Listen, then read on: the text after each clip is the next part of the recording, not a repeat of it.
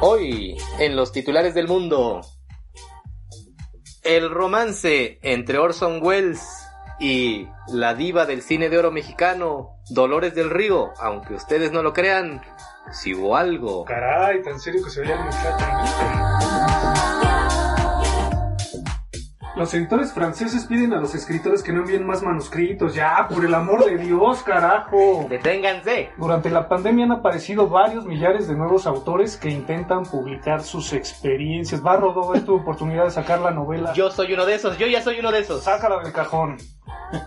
Francia vive una epidemia aguda de grafomanía, manía irresistible de escribir, caray, ¿cuándo se iba a ver esto? Obligando a los principales editores nacionales a pedir socorro ante la avalancha creciente de manuscritos. ¡Ya, carajo! A la espera de su publicación urgente, caray. ¿Qué es lo que tienes? Grafomanía en las noches y en las mañanas. No, bueno, yo sí les traigo una noticia seria. Por Dios. Y, y- y no es eh, notición de que el Tuca se quedó sin chamba. No, ¿cómo? no, es Ni eso, Tuca. no es eso. Ah, Eh, es otra cosa más relevante. Es que ya, ya hay retador para el campeón del mundo de ajedrez. Ah, bendito. Sí, sí, sí, sí. sí. Sa- sa- ¿Saben qué filósofo también entraba al ajedrez? eh, Pues lo vamos a ver, lo vamos a ver. Ah, bueno. sí, sí.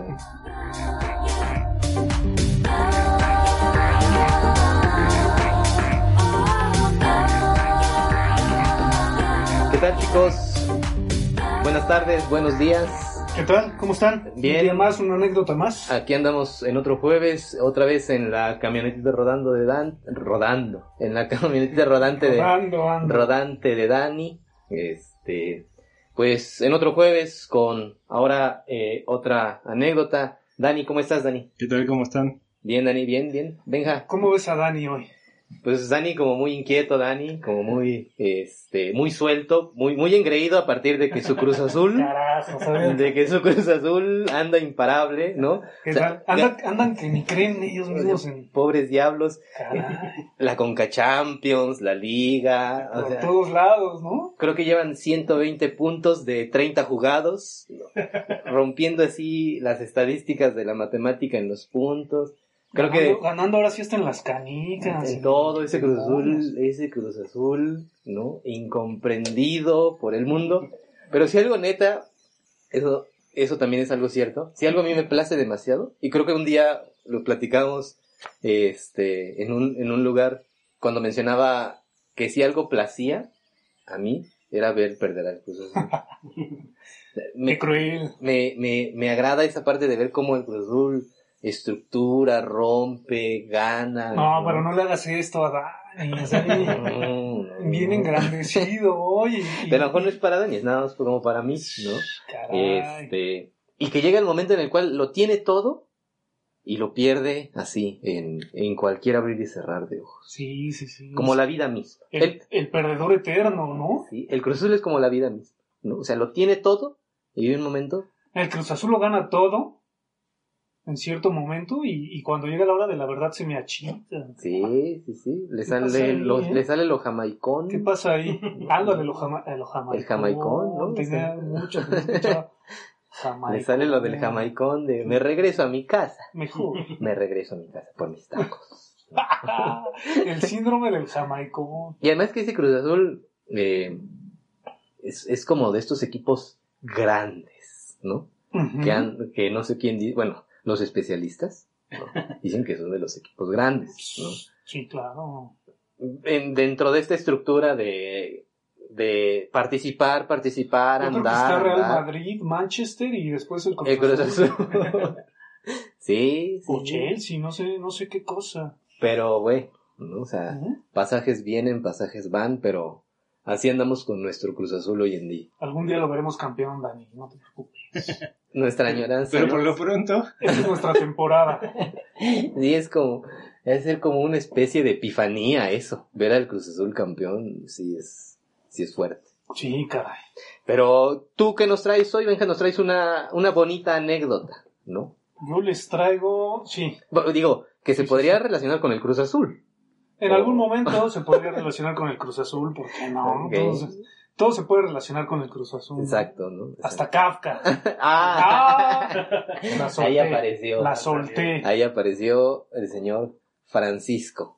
Franz Kafka. Sí, pues ya era hora, ¿no? O sea, estábamos hablando de cualquier cosa y pues hacía falta ya Eh, hablar del mejor escritor del siglo XX. Ah, ¿tanto? ¿El mejor del siglo favor, XX? Y no lo digo yo. o sea, ¿lo dice quién? Ya ¿Tu sabes- padrino? Ya sabes ¿Tu quién, padrino Ya Borges? sabes quién, caray. que a ese, que a ese muchacho de ojos eh, soñadores, ¿no?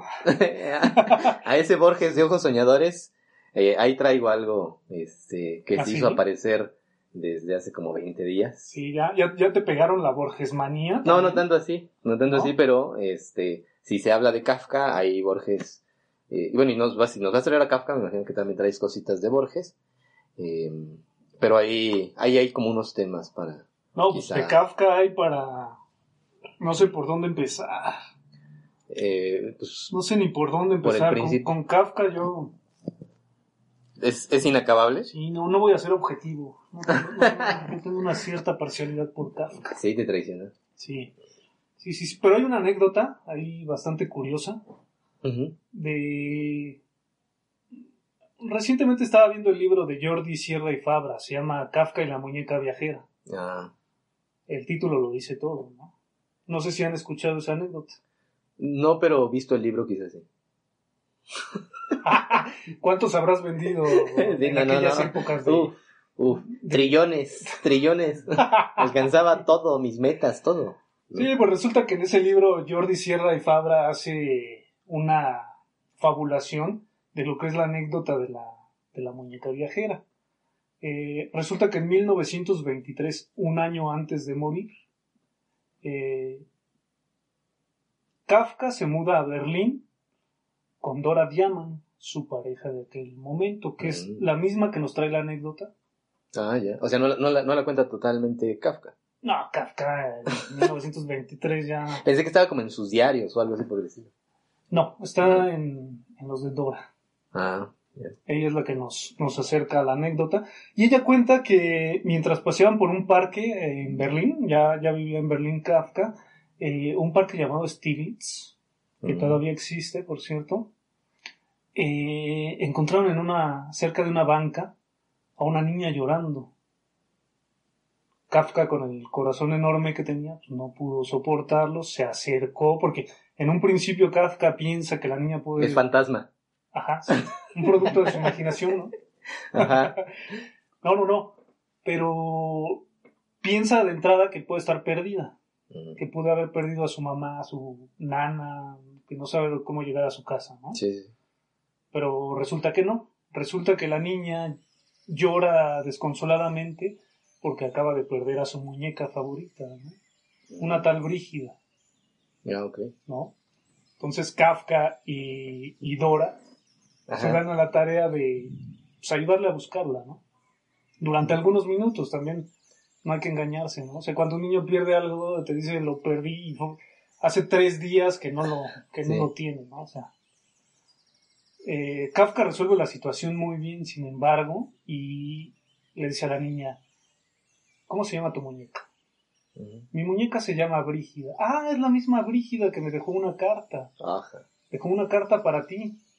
¿En serio? Y dice, sí, tu muñeca se fue de viaje, tu muñeca no está perdida, se fue de viaje. Qué buena onda. Imagínate a Kafka consolando Sí. a una niña así. ¿no? No, además me imagino a Kafka tratando en esa situación, como siempre se ven sus fotos, ¿no? Así como vestido con su saquito. Ah, Kafka era una persona muy elegante. Sí, se veía. No, y además con su, su peinadito también así como, como un casquito, ¿no? O sea, como... No, o sea, sí. Y me imagino en esa situación es como inconcebible tenerla, esa imagen. Sí, no, no, es un Kafka que no estamos acostumbrados, ¿no? Ajá. Pero resulta que, pues la niña, ¿dónde está mi muñeca? ¿Dónde está mi carta? Me estás diciendo esto y dame pruebas. Sí. Kafka no las tiene en ese momento, pero dice, ¿sabes qué? Tengo tu carta en mi, en mi casa, no sabía que iba a encontrarte en el parque, pero si nos vemos mañana aquí mismo, te la entrego. Perfecto, dice la niña, y, y- y cierra ese pacto, ¿no? Ahí, ahí, empieza lo que, lo que después se llama el pacto de ficción, ¿no? Que es lo que hacemos todos los lectores con, con nuestro libro, ¿no?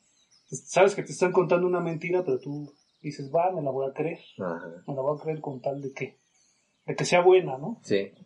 Pues como veremos más adelante, ahí empieza el pacto de, de la ficción. Kafka corre hacia su casa a escribir como un loco la carta de la tal Brígida Ajá. Para que al siguiente día la, a entregársela a la niña, ¿no? Cámara. ¿Qué le dice? Le dice, te quiero mucho, me fui de viaje, necesito conocer el mundo, por favor, no te vayas a enojar, te voy a seguir escribiendo. ¿No? Te- podemos suponer que al, al prometer una carta, una correspondencia frecuente en la, la muñeca, podemos suponer que Kafka tendría que haber estado escribiendo todas las tardes. De ¿no? igual manera, ¿no? Do- Dora dice que el ejercicio duró unas tres semanas, pero que las tres semanas se fueron convirtiendo en ficción a tal grado que en esas tres semanas pues, la muñeca Ya. ingresa a la Tenía escuela, pareja, ¿no? No, estudia, conoce a su a su crush, lo hace No, su ma. marido, tiene hijos y todo esto se lo va contando. Descubre que la radiación solar, ¿no? Los ojos, los agujeros negros. Ya sabes cómo es la ficción, ¿no? Una hipérbole Sí, sí, sí. total. Entonces, pues la niña fascinada, ¿no? Escuchando las aventuras de su muñeca, cómo va de un lado a otro, cómo va conociendo gente y cómo finalmente encuentra el amor y se establece, ¿no? De este modo, pues la niña olvida la pérdida inicial, que es la pérdida de la muñeca, Ajá. y se fascina totalmente en este mundo de ficción que Kafka creó para ella, ¿no? Órale. Yo te digo, lo personal es un Kafka que yo no, No, pues, o sí. sea, no alcanzo todavía a visualizarlo completamente, pero es un, es un Kafka que está ahí. en- Es un, un- un Kafka terapéutico. ¿Por qué no? Sí, ¿no? ¿Por qué no? Un Kafka de, de las pérdidas, ¿no? Ajá. Sí, como la tanatología de Kafka. ¿no? Kafka tanatólogo. O sea, porque Sí. pues, le hace el paro a la niña. Sí. Hay, hay, hay uno de sus editores que todavía después de muchos años si- siguió visitando el parquecito este Stiglitz. Y la niña seguía en ahí, busca ¿no? De, no, en busca de la niña, ¿no? Lo, Ah. ideal es que hubiera seguido ahí No, está bien, y, cabrón. y nos pudiera contar Ajá. Ya la la... experiencia con las cartas, ¿no?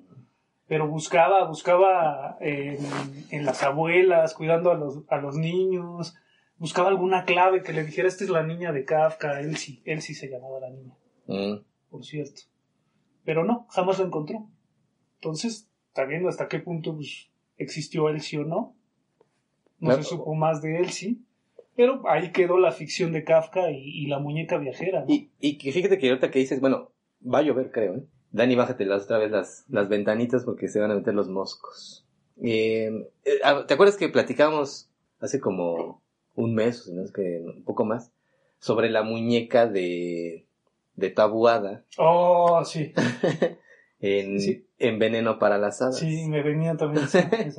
Además, así como eh, se estructura eh, esto que acabas de contar, da como para un, da para una narrativa de ficción de terror entre el clásico personaje de la niña, la muñeca, ¿no? O sea, que es que es entre comillas lo particular que se llega a aparecer en ciertos lugares, una niña con su, bueno, no con la muñeca, pero sí una niña que está ahí, que se le acerca, que después ya no aparece, que la niña sí está, no apareció, y la muñeca como, como elemento también de, del cine de terror, que tantas veces no hemos visto, y a partir de, de este elemento, eh, cierto ente o, o, o sí, Es que hay un pacto. Tú no, tú no sabes porque nunca has sido niña. o porque nunca he tenido una sé, muñeca, ¿no? O no lo sé, pero hay un pacto entre las niñas y sus muñecas.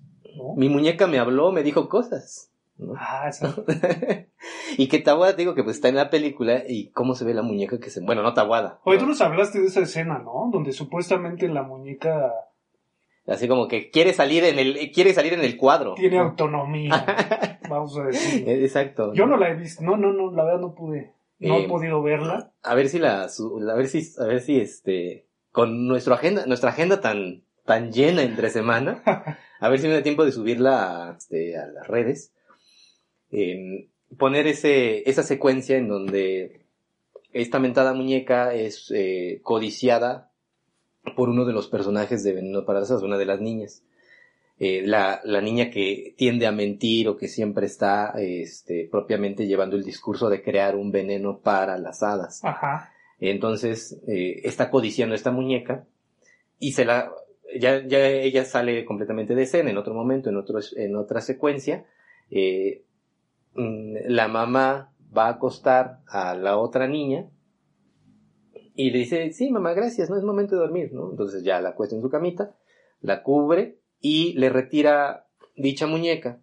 Entonces, al momento de retirársela, pues una muñeca de tela, nos vamos, estamos hablando de esta obra maestra del maestro Tabuada, estamos hablando de la década de los setentas, finales de la década, eh, o no recuerdo si ya es del 84, bueno, para las hadas, o es setentas, pero estamos hablando de setentas, ochentas, no, no irrumpe más. Eh, por lo tanto, la- muchas de las muñecas pues eran muñecas de tela, no tenían como eh, mecanismos internos como para tener cierta eh, motricidad. Y entonces se la colocan, le retiran la muñeca y se la coloca en, en el hombro, así como si fuera un, un- un niño, viendo la cara de la muñeca hacia la cámara. Ajá. Estamos hablando de un, de un, de un plano general en donde, está la, donde se ve la, la, la cama, la, la niña acostada, la mamá eh, eh, sentada o, o tapándola y la muñeca se la pone ahí. Y así como se la pone, le están hablando, empiezan a, a conversar de que sí, mamá, bonitas noches, sí, ¿qué haces acá? Y la muñeca gira unos grados, pero no solamente creo que la cabeza, o sea, sí se ve como gira creo que un parte del torso. Ah, caray. Ajá, ¿no?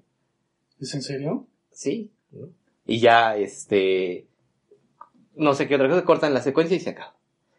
Dicha, secu- dicha secuencia, pues, a decir de las entrevistas que hacen posteriormente, de que, pues, bueno, ya vieron algo así, por el estilo, no sé qué, eh, pues, según Tabuada dice que eso nunca fue planeado. También hay que entender que, pues, Tabuada escribía guiones para la televisión.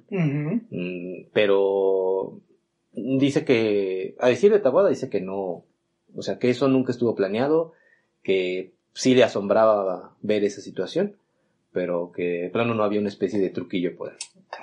Regresando a las muñecas. O sea, tú dirías que las muñecas sí, sí pueden viajar, sí, sí tienen esa capacidad. Pues si tuvo la de Kafka, pues ¿por qué no? Perfecto, ¿por qué no? Pues sí, o sea, ahí se justifica tremendamente con eso la muñeca de Kafka. ¿Sabes también en qué estaba pensando? En esa otra película, Amelie, super Ah. ñoña, de, de los años, principios de los 2000, creo, 99. Del gnomo, ¿no? El, el, el, el, gnomo este y las postales, ¿no? Donde Exacto. va viajando por las ciudades y todo esto. También es una, como, un- como crear esta La ficción, imagen ¿no? de... de la muñeca viajera. Sí. Pues es, es un referente kafkiano, pero ¿a qué se le llama lo kafkiano? Lo kafkiano. al Cruz Azul. Pues sí. Sí, Dani, al cruz. Lo kafkiano es muy curioso, ¿no? Siempre pensamos que, o no sé ustedes, lo kafkiano, ¿qué les, ¿qué les evoca cuando dicen lo kafkiano? Eh, a, mí, a mí me quedó claro Ajá. eh, a partir de del castillo cuando el personaje K trata de, de acceder al castillo y en todo momento hay situaciones que lo relegan, que lo aíslan, pero que jamás logra llegar a eso que era lo prometido. Sí, Kafka es uno de estos autores que tienen, que, que, que, que la obra es así tan poderosa que se convierte en un adjetivo, ¿no? Su, su propio, su propio nombre. Lo kafkiano lo relacionamos generalmente con, con, con lo que dice Rodo, esa burocracia, ¿no? A veces vamos al banco y hacemos una fila de dos horas y decimos, no, fue kafkiana mi visita al banco, ¿no? Tuve que formarme Pero casi horas. no pasa. ¿no? Ya lo puede ser en línea, Benja. Entonces el kafkiano va a, lo, de- lo kafkiano va a desaparecer. pero yo soy del siglo pasado. no, sí, resulta que es la, este enfrentamiento entre, entre el, el individuo y la, y la burocracia, ¿no? Mm. O la administración, digamos, estas, este aparato administrativo que es bastante grande y que devora al individuo y lo hace como invisible, ¿no? Pero también habría que decir que lo kafkiano, pues es, implica mucho eh, la actitud del individuo ante la situación, ¿no? Ante el poder, ante el acceso, este, el acceso a la ley, el acceso a la justicia, ¿no? Es como lo toma. Porque generalmente Kafka lo que te quiere decir es que eh, eh, la actitud también del individuo es como como adentrarse en el laberinto, ¿no? Ser partícipe. O sea, digamos, también el individuo como que no, no tiene esta visión clara de lo que es eh, eh, lo que está enfrentando. ¿no?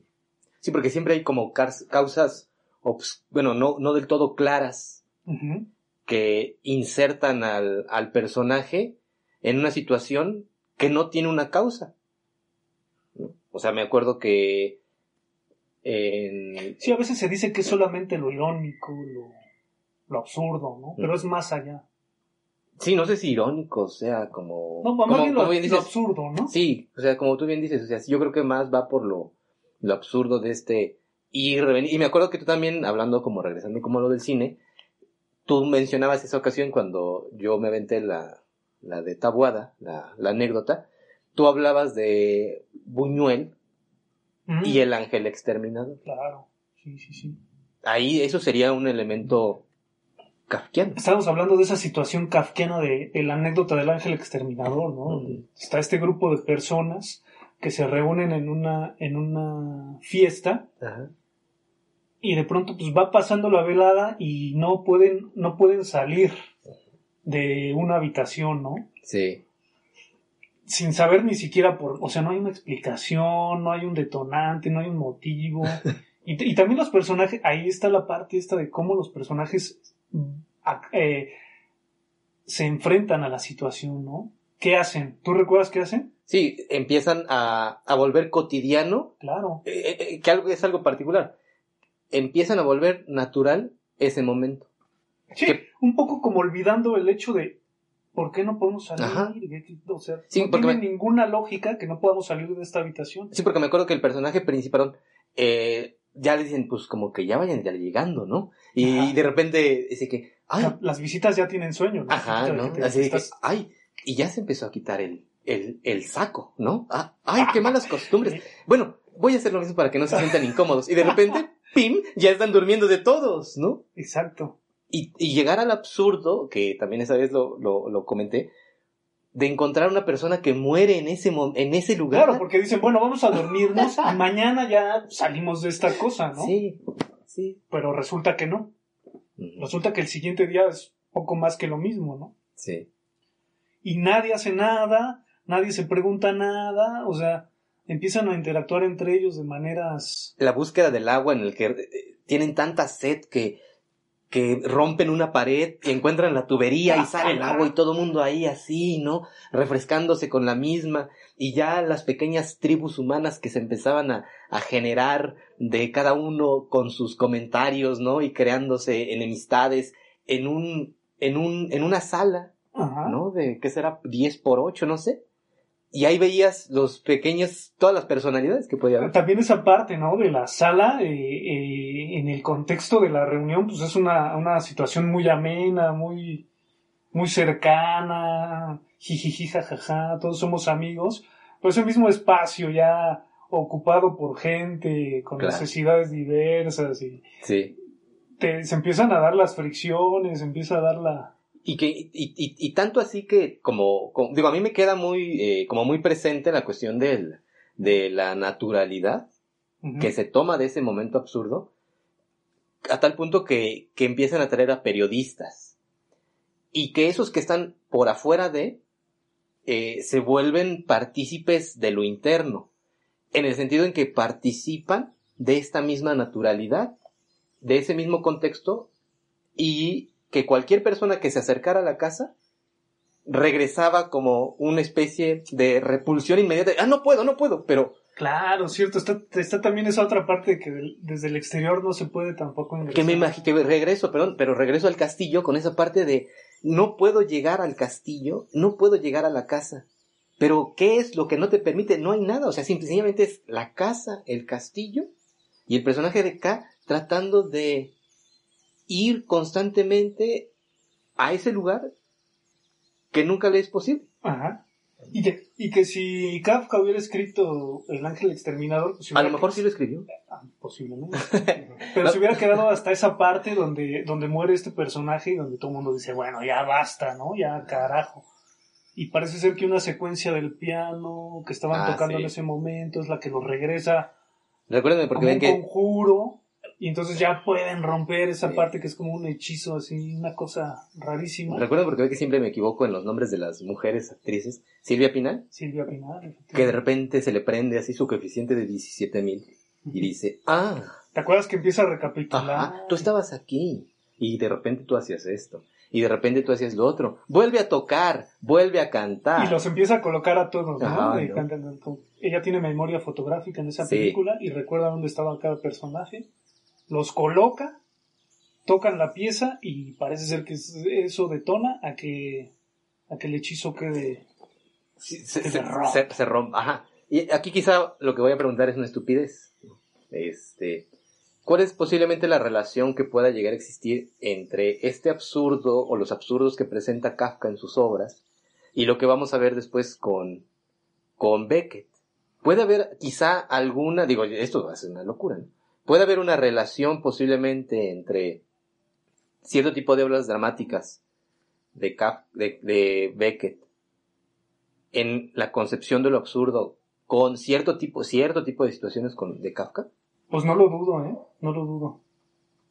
Este, este acceso a, la ley que se vuelve un tanto imposible.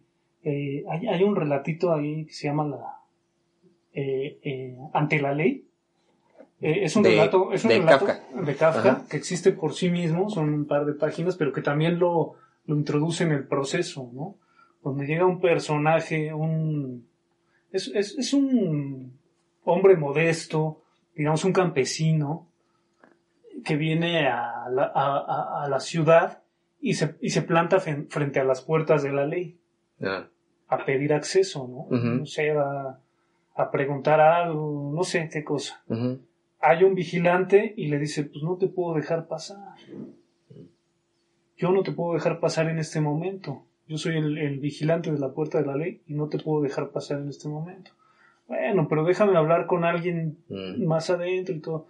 Dice, sí, sí hay gente más adentro, pero todas son puertas, todos son niveles y todos son más estrictos que yo, ¿no? Yo soy así, el más bajo de la cadena alimenticia y si no puedes convencerme a mí, no quiero imaginar qué harás con el cuarto, que yo ya ni le puedo sostener la mirada a ese nivel de Claro. ¿no? Entonces, eh, la paradoja se le, se le empieza a volver inaccesible la ley a, a este personaje, pero no desiste. Él se sienta ahí al lado de las, pu- a la puerta de la ley y está esperando pacientemente a que este sujeto tenga bien dejarle entrar a, a- a la ley. ¿no? Y que ahorita que mencionas la, la puerta, se me viene a la, a la imagen a, a- mi cabeza de la puerta donde De Alcalá. Exacto, a la puerta de Alcalá, ¿no? Ah. Este, la puerta donde en la metamorfosis es, es el límite propiamente de los normales, entre comillas, normales, y el personaje ya convertido en este insecto extraño. Tiene, tienes toda la razón también. No. Es una obra como de umbrales, ¿no? Exacto, Como de ¿no? traspasar umbrales. El caso es que en la condena nunca se traspasa ese umbral. O sea, pasan años, el campesino vive ahí al lado, el guardia le dice, pues yo nací para, para resguardar esta puerta y no te voy a dejar pasar. Hasta que está agonizando el personaje este del campesino y le dice, y, y le revela, le revela al guardia, pues es que esta puerta siempre estuvo diseñada nada más para ti. No, Ante la pregunta Claro, del campesino claro, de, claro. bueno, ¿por qué llevo tantos años aquí Sí. y yo soy el único que ha tratado de acceder a, a la ley y nadie más ha venido a pedirte acceso? Dice, porque esta puerta siempre estuvo destinada nada más a ti no, y a tu acceso. Sí. Pero este personaje del guardia se convierte en el personaje que está a rajatabla cumpliendo la, el designio de resguardar esa puerta y de no dejar pasar al personaje para el que supuestamente está creado el acceso, ¿no? Porque además la puerta nunca, nunca está cerrada, siempre está abierta y, y de alguna forma se puede ver ahí el brillo de la ley por ahí atrás. Sí. Sí, sí, sí. Estas, estas son las, las cuestiones kafkianas, ¿no? eh, en esta, en esta situación de, de- de concebirlo como posiblemente el, el más grande del, del- del siglo pasado ya, eh, radica propiamente en, en una cuestión literaria eh, que va posteriormente a influir, que es como a veces se concibe la grandeza de algunos eh, este, escritores, que va a influir propiamente en escritores posteriores o porque completamente rompe la estructura canónica de cómo se venía realizando eh, este, pues propiamente un canon literario. Sí, rompe, rompe. Mm. Sí, rompe. Lo, está- lo estábamos platicando no hace mucho, ¿no? Eh, se nota en, en Kafka eh, lo- sus raíces de expresionista. ¿no? Ah. Se nota mucho el expresionismo y de ahí viene la ruptura, ¿no? Aquí Ya no se intenta, ya no se intenta describir la realidad, ¿no? Eh, estaba viendo no hace mucho también un video por ahí de Eduardo Mendoza, un escritor, eh, que decía, es polémico porque el título dice, Kafka no sabía escribir, ¿no? Y habla, todos queremos a Kafka, Kafka es entrañable, a todos nos encanta Kafka, Ajá. pero no sabía escribir. Y sus argumentos radicaban en el hecho de que el, el principio de la metamorfosis, por ejemplo, te dice todo. Te dice un día Gregorio Samsa despierta y está convertido en un insecto. Y él dice, pues ¿para qué quiero leer lo demás, no? claro. Pero justamente ahí está el meollo del asunto en Kafka, ¿no? La impresión ante, el- ante, la, ante la transformación, ¿no? que es como dentro de varios, digamos, hasta filósofos, eh, literatos, que hay de esas ciertas frases a los inicios de los grandes textos que se te quedan Así es. como en el dominio popular, Así ¿no? es. O sea, esta parte de Descartes cuando dice que el sentido común es lo mejor repartido en el mundo, eh, cuando también Aristóteles dice que todo hombre por naturaleza desea conocer, eh, eh, en la literatura, cuando dice el Quijote, ¿no? En un lugar de En la algún Mancha. lugar de la Mancha, de cuyo nombre no quisiera Y acordar. lo de, lo de Kafka también es una de esas, ¿no? Justamente eh, Eduardo Mendoza lo que hace es poner en contraste estos, ¿no? Dice, mira, Cervantes tiene idea de lo que es describir y de lo que es narrar. Eh, Stendhal en rojo y negro, Mm. primero te introduce, es como si vinieras en una especie de dron. Sí, sí, sí, vienes, vienes en el aire, Ajá. te dice pues la región franca, tal, tal, tal, el pueblo, el pueblo tal, de ahí ingresas a la casa y vas de lo general a lo particular, ¿no? En la descripción, entrando a los personajes poco a poco, lento, ¿no? Con una descripción muy rica de lugares, de, de formas, de paisajes. Y Kafka no tiene eso. Entonces Eduardo Mendoza dice, pues Kafka no sabe escribir, cosa que no, no, no estoy muy de acuerdo, porque finalmente a lo que quiero llegar es eso, sí representa una ruptura, ¿no? Ajá. Entonces sí se le pueden, o sea, sin miedo a que eh, me apedren eh, y que me digan, no, es que Kafka no es expresionista. Sí se puede afirmar ese tipo de, de situaciones. Sí, sí, sí. Eh, Calazo me acuerdo que, que, que hace... ¿Sí conseguiste el libro de Calazo? Sí, sí, sí, sí, que lo edita Anagrama, muy bonito. Genial. Este, verdecito, además trae la firma de, de Kafka, ¿o no? ah, sé sí, si- sí, sí. que también ahí hay que tener cuidado con esta mención porque eh, Calazo tiene otro que se llama K y la letra A. Ajá. Y hay el de Kafka que es nada más la letra K con un punto. Ah, bueno. Entonces para no... Si no, ahorita ya corrieron a Sí, comprarlo. exacto, ¿no? los, los millones de seguidores van, o sea, van a ir y luego, ya luego. se equivocaron, ¿no? Ajá, van que- luego, luego a Porrúa y van a decir, ¿Me da el de K? me da el de K y entonces el, el, el, el que trabaja ahí como siempre conoce, Ah. va y le ofrece el de K y la letra A no. El de K, la letra nada más. El de K que habla de Kafka es Exacto. K punto. Ah, exacto. Y el otro, no sé, es- me imagino que es una novela, sinceramente lo desconozco. Eh, pero Calazo, eh, que tú lo conoces también muy bien, Benja, eh, llega un momento de decir, me parece que en el segundo capítulo, que dice que ser elegidos en, en, en la estructura de los personajes de Kafka significa ser condenados. Ujú. Y ante esa condena también me viene esta otra eh, pregunta. Eh, ¿Puede considerarse también entonces una especie de existencialismo dentro de la obra de Kafka?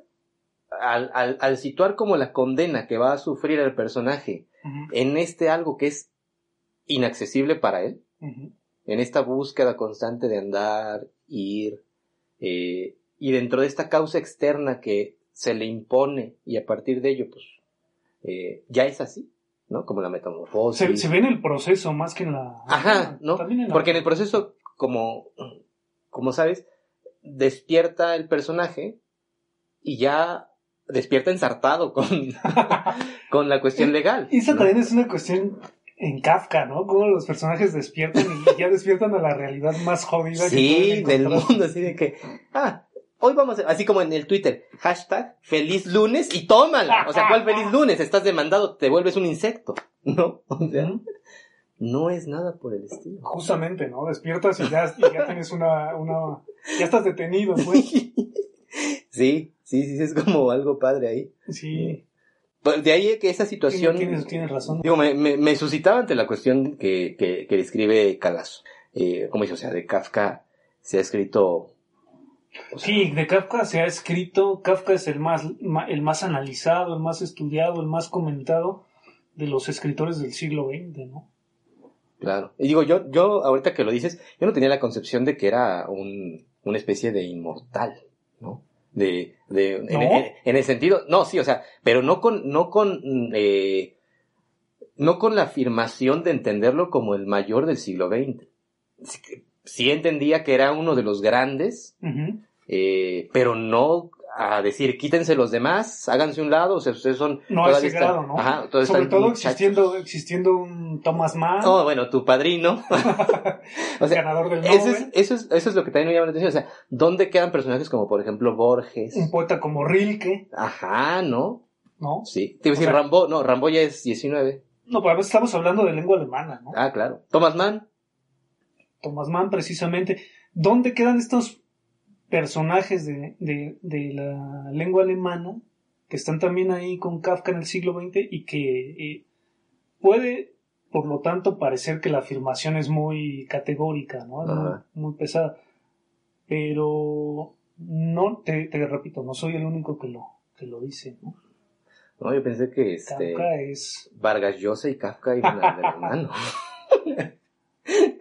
Sí, sí, sí, sí. Estar volteando a Sobre, ver. sobre ese libro de K, ahorita que dijiste, se escribe K. punto, Ajá. el de Calazo. El de Calazo. Y me acordé de una cita de, de Walter Benjamin. Porque, porque K es, es eh, Kafka lo utiliza como, como, como nombre para sus personajes, ¿no? Nada más Sí. Joseph K. O K. Que también hay, ¿qué tanto hay como de, de, de biográfico en eso, de autobiográfico en eso? Eso es lo interesante. Y te digo, me viene a la, a la mente la, la cita de, De Walter. Benjamin. Ah, sí, tu, tu tocayo. Walter Benjamin tiene la siguiente cita, donde dice, la cifra K, con la que se nombra al protagonista de su libro El Castillo, dice no más que aquello que podemos encontrar en un pañuelo o en el interior del borde de un sombrero, sin que con ello logremos saber cómo reconocer al desaparecido.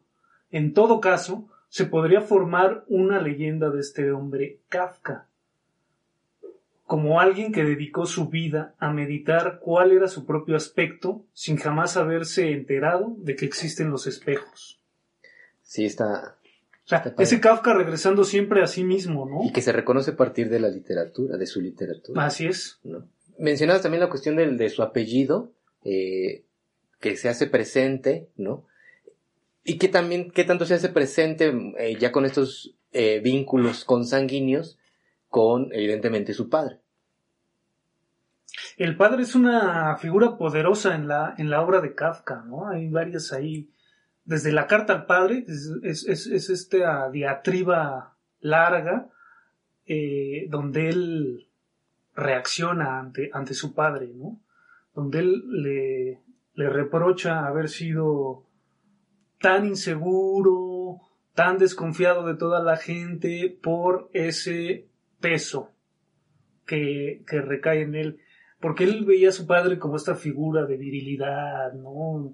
Representaba todo lo masculino que Kafka, pues, probablemente no sentía, porque también despreciaba muchísimo la actividad de, de Kafka de escribir, ¿no? O sea, no, no era Claro, bien vista cosa, para el padre. A ver, a ver, a ver. Desde hace rato los estoy escuchando acá, nada más que este, pues, alguien que tiene que estar acá. ¿no? No, alguien tiene que estar al tiro, ¿no? De- esperando que no nos muevan, pero, pero estoy escuchando. Yo ahora me quedo así vigilando. no te preocupes. Déjame paso para. Este, No, pues eh, ahora que sale esto del padre, pues eh, quería mencionar, no, puedo quedarme, ¿no? así como Benja no puede quedarse sin, sin decir algo de Borges, yo no puedo quedarme sin decir algo de Deleuze, Ah, claro. Entonces, este, ah, de hecho ahorita estaba dibujando aquí un rizoma, Pero sí, este, porque digo, creo que se puede eh, prestar a, esta apertura de interpretaciones, ¿no? Eh, la obra de Kafka, ¿no? Desde la cuestión alegórica, ta, ta, ta, ta, y sobre todo ese tema del padre, pues da para mucho, ¿no? Como desde un enfoque acá más psicoanalítico, ¿no? Como la relación ahí con el padre, un Edipo no resuelto, qué sé yo, pero también, y, ahora que sale Benjamin y el, rollo filosófico, eh, pues con Deleuze, ¿no? Deleuze y Guattari tienen un libro que se llama Kafka por una literatura menor, eh, donde precisamente toman la obra de Kafka como un, magno ejemplo de, lo que para ellos va a ser el, esquizoanálisis, ¿no? Esta propuesta de romper la estructura edípica y entonces más que ser una relación así, eh, en el caso de la carta del padre, sería ah, llevarlo hacia su extremo, hacia su absurdo, ¿no? Es decir, romper con todo este formato que se le ha eh, impreso al deseo a partir de, de, esta captura, ¿no? De la estructura familiar, de la relación del padre, hijo, etcétera. Entonces es un libro que recomiendo bastante si quieren echarle un ojo. Lorita era, ¿no? Es, es. es, pequeñito, ¿no? Ese es un librito que, que, o sea, es pequeñito y de esos libros pequeñitos que lo lees en seis meses. Exactamente. O sea, y más si no has leído Deleuze. Si no has leído Deleuze como en un año y medio, ¿no? Pero, hay, hay algún día traeremos a Deleuze y cómo se avienta el pobre, ¿no? Después de, su crisis. ¿no? Otra muerte también muy estética. Exacto. Sí, si lo llegan a conseguir, si lo llegan a ver por ahí. Además no es tan caro. Debe de ser mm. algo económico. Sí, pues ahorita era. La editorial es bastante económica.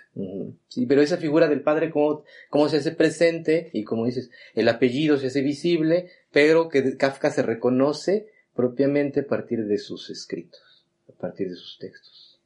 Sí, eh, me acordé de un, de un relato corto que se llama La Condena, que de hecho La Condena también es el relato que inaugura la explosión creativa de Kafka, ¿no? La condena fue escrita en la noche del 22 al 23 de septiembre de 1912 y se conoce como esa, esa noche se conoce como el nacimiento del Kafka escritor, ¿no? Ajá. Va a ser el año 1912 el año en que, además de publicar la condena, publique la Metamorfosis y, y, el primero de sus libros, que no recuerdo ni siquiera cómo se llama ese libro. Pero lo que no sé y que me gustaría preguntarle a Benja es, qué onda con su obra, o sea, porque eh, pues tengo entendido, ¿no? Que su obra es, eh, se la deja a una persona, ¿no? Y este, bueno, las publica después, o sea, ¿qué, qué onda ahí? O sea, eh, sus escritos, a lo que voy es, no estaban hechos como con la intención de, de ser publicados así de inmediato, o, ni siquiera de ser revelados, ¿no? O sea, era una cuestión como muy personal, muy propia, pero que, este, pues llegan a manos de una persona que, pues sí, se, se, se avienta esa, esa, esa luchita, ¿no? De publicarlos. Sí, Kafka tenía un amigo ¿Ah? Tenía un amigo. En su Facebook decía, Kafka es amigo nada más de... es un amigo? Kafka era amigo nada más de Max Brod, ¿no? Entonces, Max Brod eh, supo muy temprano el talento que Kafka tenía, ¿no? Entonces, si Kafka hacía lecturas fuera de Praga, nació en Praga, vivió en Praga, y si Kafka salía de Praga a hacer lecturas, por ejemplo, de la condena, de la metamorfosis, era porque Max Brod lo invitaba, ¿no? O sea, Max Brod en ese, en ese afán como de dar a conocer esta obra, ¿no? ¿Qué hace Kafka? Publica muy poco en vida. Lo que publica, dicen sus editores, dicen sus traductores, editores, que es una obra muy cuidada, ¿no? Que Kafka cuidaba el, el material, cuidaba la portada, ah, cuidaba todo, ¿no? Entonces, muy minucioso. Entonces, existe esa, esa otra leyenda donde nos dicen que Kafka pidió explícitamente que a Max Brod, que, fue su, su, mejor amigo, que quemara eh, toda la obra, no solo lo que no había publicado entonces, sino también lo de otros autores. sí, exacto. Te agarras la mía y la de todos los demás autores y quemas todo. sino también lo que ya había publicado en vida, ¿no? O sea, queriendo borrar su huella de, la faz de la Tierra. De, de, ¿Kafka muere qué? ¿Como quedado? ¿O de qué muere Kafka? Kafka muere en 1924. De no amigos. Muere de no tener amigos. A la edad de 41 años. en 1924 y por complicaciones de su tuberculosis que se declara en 1917. Tiene tuberculosis. Eh, a partir de los 20 eh, ya se va a, a, retirar de la escritura como tal y se va a dedicar a viajar por Europa recorriendo estos sanatorios, ¿no? Oh. Donde se curaban estas enfermedades respiratorias. Bórale. Pero después queda la duda, ¿no? O sea, si era alguien que cuidaba tanto la edición de sus textos en vida, ¿por qué carajo iba a decir al último que quemaran todo, ¿no? Que quemaran las naves. Hay también Borges, por ejemplo, ¿verdad? ¿Quién? Borges. Casi no le escuchamos. Hay, por ejemplo, también Borges da el dato de, de Virgilio, ¿no? Cuando, cuando pide que quemen la Eneida. Ah. O sea, ¿por qué si tú tienes tanta urgencia, tanta prisa ante la muerte de que tu obra desaparezca, crees que no está acabada, o por X o por, o por Y, quieres que desaparezca, no quieres ser recordado por eso, ¿por qué no carajos tú haces el trabajo, no? Sí, claro. ¿Por qué lo delegas a alguien más? Claro. Sí, eh, pareciera que juega, ¿no? Un poquito con el... Pues te voy a decir como para verme valiente, pero la neta no quiero hacer todo eso. Sí, claro, porque además, te digo, Max Brod es el que te invita, te saca y todo. Obviamente reconocen la obra algo de valor, ¿no? Era evidente que no iba a quemar eso. Hay una especie, ahí como decimos, ¿no? Una especie de ironía en el comentario de, pues para que veas que sí tengo carácter, pero al final de cuentas, no. como que no. La leyenda queda muy bonita, ¿no? Sí. Como- Pero le- se le da como más para... Tan- si hubiera sido por Kafka, pues hubiéramos prescindido de él. Sí. Pero no, fue gracias a Max Brod. Ajá. Sí, además queda, queda como más como a Brod como el personaje salvador y Kafka como el incomprendido de que esto no vale nada. Así Esto no tiene trascendencia, esto es algo insignificante, tiene que desaparecer. Como yo. Pues ya, ¿no? O sea, pasa mejor vida y eh, Brod queda así como, oh, gracias a él le debemos esto. Exactamente. Estamos agradecidos. Oh, ¿no? Ahorita con lo que Dani... eh, Yo ya no quiero hablar más de Borges. no, ya esto se convierte, No, ya esto no, se pues bueno. en una situación muy... A- ahorita con lo que Dani dijo del rizoma, que su, su dibujo aquí lo estoy viendo, me vino a la mente con lo de la esfera de Pascal de tu, de tu padrino Borges, ¿no? Que pues dice que eh, Dios está en el centro y su circunferencia en ninguna parte, ¿no? Eh, pareciera un poco... Hizo la terra, ¿no? Sí, sí, sí, sí, sí, le da miedito. Le quita el sueño eso a Sí. Borges. Y pareciera que jugando con esto, pues podemos decir que también como el rizoma no tiene centro, pero pues su circunferencia está en todas partes. Eh, en otras inquisiciones, Borges habla sobre los precursores de, de De Kafka. Y ahí va a poner, como sabes, Borges siempre un condenado en el sentido de, eh, de su carácter, en el sentido también un poco de su socarrona habilidad para escribir, de adentrarnos eh, a ciertos pasajes minuciosos de personajes que hablan. Y pone, ya sabes, que antes de Kafka había como 37 mil tipos. Y particularmente pone, eh, dentro de esta Que además, eh, además es, es, es la lectura que Borges da Exacto. en relación a la obra de Kafka y, y que pareciera que, que son las lecturas también que Kafka hizo, ¿no? Ajá, Para llegar a exacto. su obra. Exacto. Ahí- Esa es, esa es la genialidad de Borges, Sí. que, que es el mejor lector de, de la historia y te, y te hace pensar que todos hemos leído lo que Borges... de ahí ese, de ahí ese chistecito de que Borges está en el centro y su circunferencia en ningún lugar, ¿no? Este, pero sí, hace también una similitud con Kierkegaard, a partir de una especie de, eh, de, me- de metáforas eh, sobre el cristianismo, que ahí a mí me genera una especie de, de interrogante, porque en lo poco que he leído de Kafka, fuera de estos que, que nos dejan leer como dentro del canon, eh, desconozco más de su obra, pero me, me, me crea esa incertidumbre dentro de siempre la, eh, la lectura entre líneas que hay que hacer de Borges, como tú ahorita más o menos acabas de mencionar. Que son, no lo dice aquí Borges, pero sí como tú bien haces notar, son quienes, los, pre- los precursores de Kafka, quienes Kafka toma. De con quienes Kafka comulga, por así decirlo. Según ¿no? Borges. Ajá, según Borges. ¿no? Pero ahí está también como ese giro que tiene dentro de la estructura de Borges. Pero si quedaba como eh, en el eh, en la confusión todavía de lo algo que podría ser Kafka o cómo se le podría nombrar Kafka, si uno quiere quedar bien en la reunión familiar de fin de semana cuando se habla sobre Kafka, uno puede pues citar a Borges, quedar bien con ello. Todo el tiempo. Todo el tiempo es como la rúbrica que nunca vas a quedar mal y decir, bueno... yo quiero establecer aquí desde este momento que cada vez que hablemos de Borges Ajá. y que citemos a Borges, parafraseemos a Borges, o lo traigamos... Nos van a sacar del apuro. va a ser para sentirnos brillantes. Exacto, para... Y, y entonces ahora viene mi momento de que voy a brillar, ¿no? Con todo. Porque, porque Borges, en otras inquisiciones, este, va a decir que el primero, el primer precursor de Kafka es nada más y nada menos que Zenón. El Zenón de Elea, de la escuela eleática parmenedeica, si es que sí, así se pronuncia, de Parmenides después, ¿no? Eh, donde mencionan que la cuestión del tiempo y bla, bla, que el tiempo no existe y que solamente en, en, la mente es algo inconcebible. Y dice, dice Borges, dice, un móvil que está en A no sé si hasta ahí me entienden. Yo me perdí un móvil. bueno, ah, dice, un móvil que está en A no podrá alcanzar el punto B, porque antes deberá recorrer la mitad del camino entre los dos. Y antes, la mitad de la mitad. Y antes, la mitad de la mitad de la mitad, y así hasta lo infinito. La forma de este ilustre problema es exactamente la del castillo y el móvil y la flecha y Aquiles son los primeros personajes kafkianos de la literatura.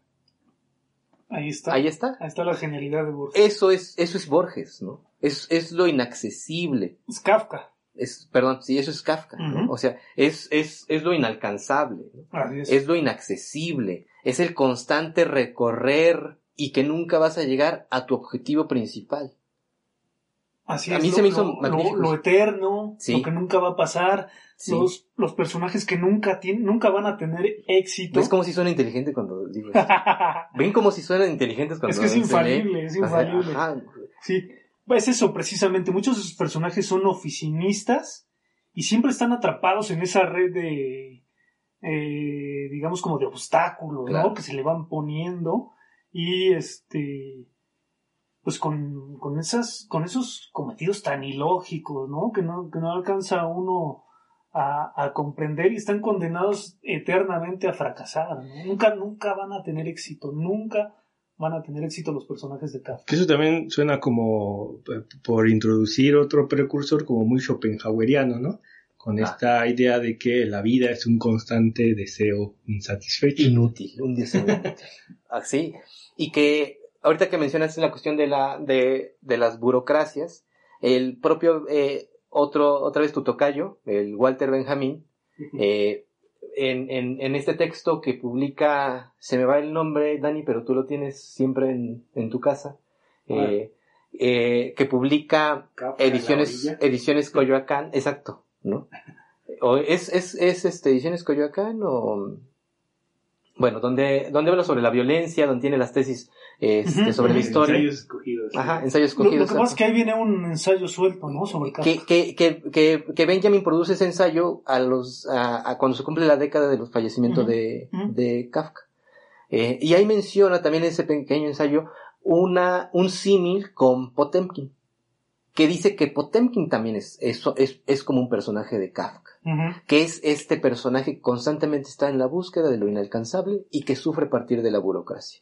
Que sus personajes siempre son personajes que están dentro de una especie de institución y que esta institución hace todo lo posible por volver retrógrado cualquier tipo de proceso, cualquier tipo de acción que en el mejor de los casos tendría que ser eficiente, pero no.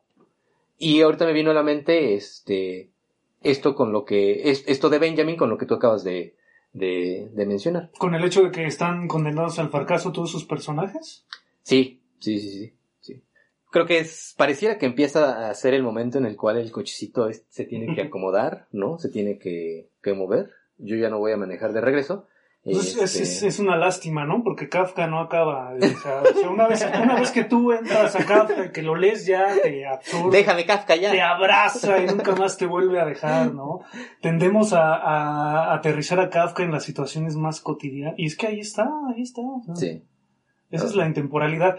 Eh, la, una, de las, de la import, una de las cuestiones más importantes sobre esta obra, diría yo, es que es completamente atemporal, ¿no? Mm. Completamente atemporal y no depende del contexto ni siquiera sociocultural, ¿no? O sea, no se ve un Kafka judío en la obra, no se ve un judío, Ah, claro. no se ve que sea judío, ¿no? Jamás. No se ve que, no se ve que esta obra esté ocurriendo en Alemania, dice Borges que podría haber ¿Quién? ocurrido en Persia, en China, ¿Quién? en cualquier Borges. momento de la historia, ¿no? Sí. Entonces, no es como Dickens, no es como Ibsen, no es como estos contemporáneos que sí dependen del contexto, que sí dependen de una temporalidad histórica, no. Eso es lo que hace a Kafka una obra trascendente. El hecho de que tiene como un eco milenario, ¿no? Un eco que viene de quién sabe dónde. Dice, dice Benjamin que es este, que se acerca mucho a, a- al Talmud, ¿no? O sea, Sí. que, que estas parábolas son muy del Talmud, que vienen de quién sabe dónde las recupera Kafka. Que ahí el propio Calazo, digo, ya nos tenemos que ir. Este, el propio Calazo hace también un énfasis que sería en algún momento de, del futuro, eh, tratar de hacer una comparación entre las lecturas posiblemente metafísicas que se puedan hacer, particularmente quizá las de Benjamin, versus el contenido no metafísico que puede haber en Kafka. Porque eso Calazo Claro, claro. Sí, lo, sí, lo, sí lo menciona y dice, vamos a quizá dejar a un lado las interpretaciones metafísicas, que para él no, como el propio Borges, que también cuando alude a Kierkegaard, y las Sí, la, la de Borges también es una lectura metafísica. Coincide en muchos puntos con la de Benjamin. Ajá, y, pero Calazo dice no. Dejemos a un lado ese tipo de situaciones, dejemos a un lado esa, esa, esa postura metafísica y hagamos una, una lectura netamente a partir de lo que es la literatura. Claro. Será obviamente también como que se Sí, hay muchas ese es, ese es también uno de los peligros de Kafka, ¿no? La sobreinterpretación. sobreinterpretación. Sí, eso tú lo has dicho muchas veces, ¿no? Sí hay que tener cuidado con eso. ¿no? Es que se quiere ver ahí también que, que el nazismo, Mm. que los judíos enfrentando esta cuestión de la, de, eh, de la ocupación nazi, todas estas cosas que mm, no lo sé, se adecúan bastante bien por lo mismo de que es una obra universal y es una obra temporal, pero que no necesariamente es la lectura que debemos hacer de- un Kafka en un primer momento, ¿no? Claro. O sea, hay que disfrutarlo por toda la literatura que hay en Kafka. Sí, sí, claro. Claro.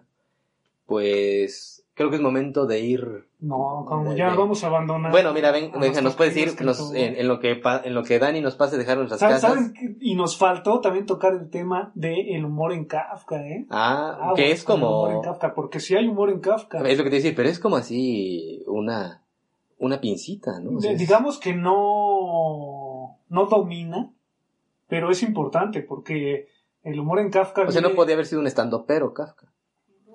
Involuntariamente sí. Yo, yo siento que sí.